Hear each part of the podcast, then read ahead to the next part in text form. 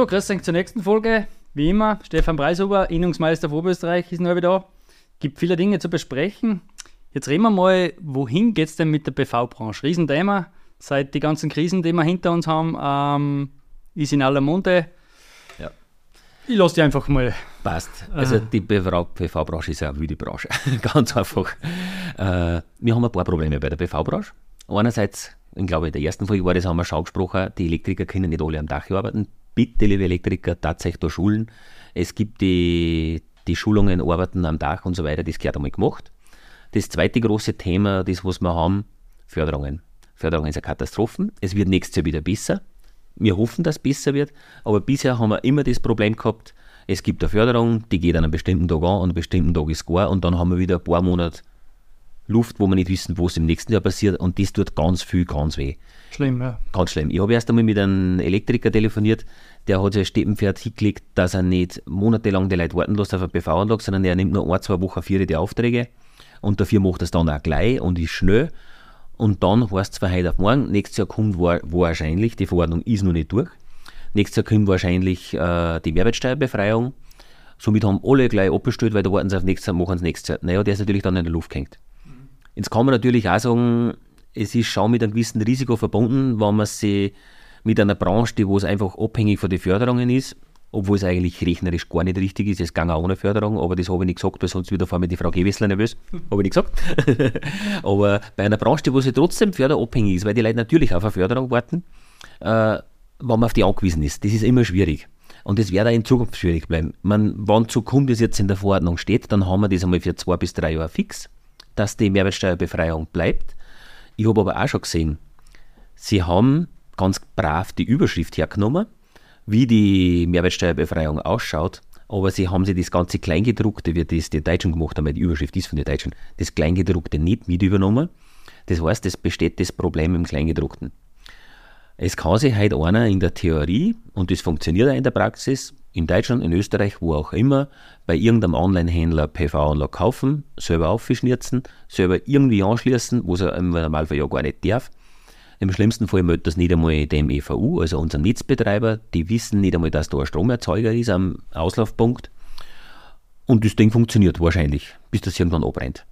Bis jetzt war es so, die Förderung hat man nur gekriegt, wenn von einem Elektriker ein Prüfbefund da war und auch wenn der eine oder andere das selber aufgeschraubt hat, das hat der Elektriker drüber schauen müssen und da haben wir ganz viele Sachen gesehen, die was wir Gott sei Dank beheben können haben, bevor es zu einem Brand kommt. Äh, wenn das in Zukunft tatsächlich so wird, dass viel nicht mehr angeschaut werden muss, dann ist das eine Katastrophe. Und der Endkunde, der kann ja das nicht auseinanderhalten, weil wenn sich der Endkunde halt erstickt und selber montiert und der schließt es falsch an, dann hat vorher schon im Stromkreis der Elektriker hoffentlich eine 4 eingebaut und das schaltet die an. Wenn aber der Stromerzeuger selber ohne eine Sicherung, weil halt da oben noch keine ist, irgendeinen Schnitzer draht, dann haben wir die Brandgefahr und wir haben schon viele Brände gehabt und wir haben nachgegangen, die Brände sind fast ausschließlich von selben montierte Anlagen. Interessant. ausgegangen. Und das steht im Kleingedruckten, oder? Das steht bei den Deutschen in der Förderung im Kleingedruckten, dass du nicht einfach irgendwo im Internet der Anlage kauft und selber aufschnitzt, dann passt schon, sondern dass das so gescheit gemacht werden muss, angenommen werden muss und so weiter. Ja, aber das werden sie ja hoffentlich bei uns einfließen lassen. Aber lassen wir uns überraschen, gesagt. Lassen wir uns überraschen, momentan ist es noch nicht so weit. Aber gutes Thema, das mit der Mehrwertsteuer, ich meine, man konnte mal schon, würde ich ja sagen, davon ausgehen, dass das kommen wird. Was ist jetzt der Unterschied? Sagen wir, hast du das schon durchgerechnet? Oder, Ja. äh, genau, das war jetzt spannend. Mhm, Bringt mir das was? Weil viele sind ja draußen, sollen wir jetzt noch warten oder doch heuer? Äh, Die Telefone gegenüber bei den, bei den Firmen. Genau. Das ganz große Bauchweh, was ich dabei habe, also eine PV-Anlage, ich sage jetzt einmal, eine Hausnummer kostet zwischen 20.000 und 30.000 Euro. Und dann hat er von mir aus, je nachdem, ob mit oder ohne Speicher, 10 kW 2.850 Euro Förderung, mit Speicher 4.850 Förderung gekriegt. Das heißt, er hat letztes Jahr oder jetzt dann heuer noch eine Anlage gekauft zwischen 20.000 und 30.000 Euro und hat dann zwischen 3.000 und 5.000 Euro gekriegt. Nächstes Jahr kauft er eine Anlage, die vielleicht ein wenig unter 20.000 Euro kostet oder über 20.000 Euro und fertig. Es gibt dann hinten noch kein Geld mehr und ich glaube, das ist psychologisch gar nicht so ein toller Anreiz. Ich glaube, dass das ganz viel Druck außernimmt, dass die Leute sagen, jetzt will ich wirklich eine PV-Anlage auf wieder. Weil ich kriege ja nichts mehr dafür. Und dann kommt nur dazu, die Elektriker, die haben das dann sowieso eingerechnet, die schirmen sich die Mehrwertsteuer eh selber ein. Stimmt überhaupt nicht. Wir werden nächstes Jahr noch ganz ein anderes Problem haben. Durch das, dass wir die letzten Jahre so einen riesen Boom gehabt haben, gibt es ganz viele, die nur PV-Anlagen machen oder es zu einem Hauptthema gemacht haben und die ganz viel eingestellt haben. Und die müssen nächstes Jahr schauen, was die ganze Arbeit herkriegen. Und die werden wahrscheinlich am Preis ziemlich in ihrer Drucker, um nicht zu sagen, die werden einen Preis zusammen haben. Der Druck ist groß, der Preisdruck, das werden wir immer haben. Und ich glaube, dass von einer Mehrwertsteuer schiebt sich der Elektriker hinterm vorne die Rede sein wird nächstes Jahr. Ich glaube eher, dass, man, dass sich das Ganze wieder abflacht. Es wird mehr bleiben, als wie es vor drei Jahren gewesen ist. Aber es wird nicht mehr so viel sein, wie wir es die letzten zwei Jahre gehabt haben. Hm. Die letzten zwei Jahre waren einfach brutal. Absolut. Aber BV generell, man kann schon sagen, dass der, das wird sich fortsetzen. Der, es ist ja gut. Reden wir mal über 2030, ja, äh, ja. Was, was, wir schon, was wir schon mal besprochen haben. Was ich meine Kunden oft sage, die PV-Anlage ist das Einzige, was sie rechnet im Haus. Eine goldene Armatur, die bringt ja kein Geld ein. Die PV-Anlage, es ist wurscht, ob die 3, 5, 7 oder 15 Jahre dauert, bis dass sie sich rechnet. Irgendwann ist das Geld herin und sie funktioniert immer noch die nächsten 15 Jahre. Äh, die Mission 2030 ist ein ganz großes Thema, EU-weit, österreichweit. Wir wollen alles auf grüne Energie umstellen.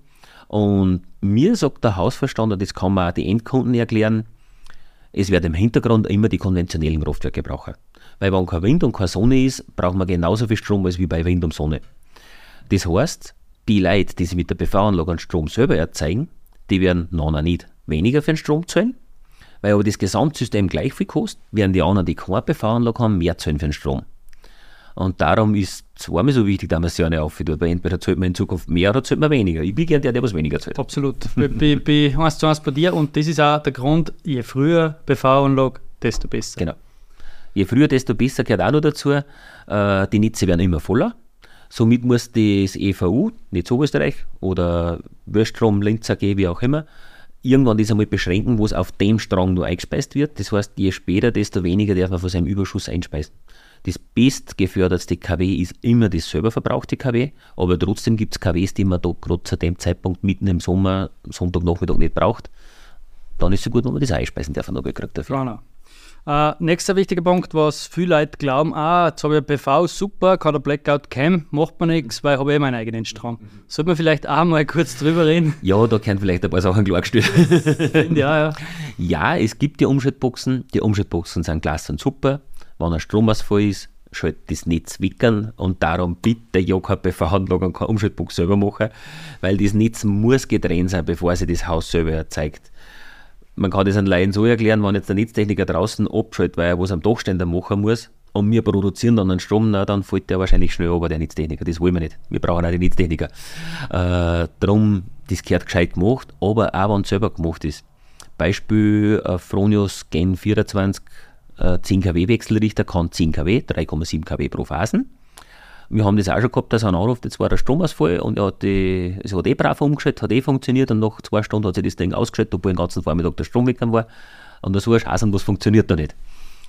Dann haben wir sich das genau angeschaut und nach dem dritten Mal nachfragen, ja, die Waschmaschine ist schon gerannt und ja, seine Frau hat auch Kocher da am E-Herd.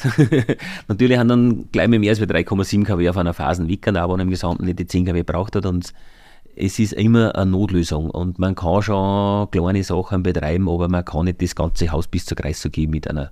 Es ist und bleibt ein Notbetrieb. Genau, es ist ein Betrieb. Da den Grisch waschen muss. Aber was ich eigentlich damit sagen wollte, oder auch damit sagen wollte, ist, PV-Anlage ist nicht gleich Blackout-Vorsorge. So ist es. Das muss man schon äh, ganz klar, klar dazu sagen, äh, liebe Elektriker, ja, ich möchte bitte, das nennt man inselbetriebsfähig sein, ähm, damit ich mir meine eigene äh, Stromversorgung im im Blackout-Fall machen kann. Und das kann natürlich auch nur eine gewisse Zeit. Das ja. muss auch jedem bewusst sein.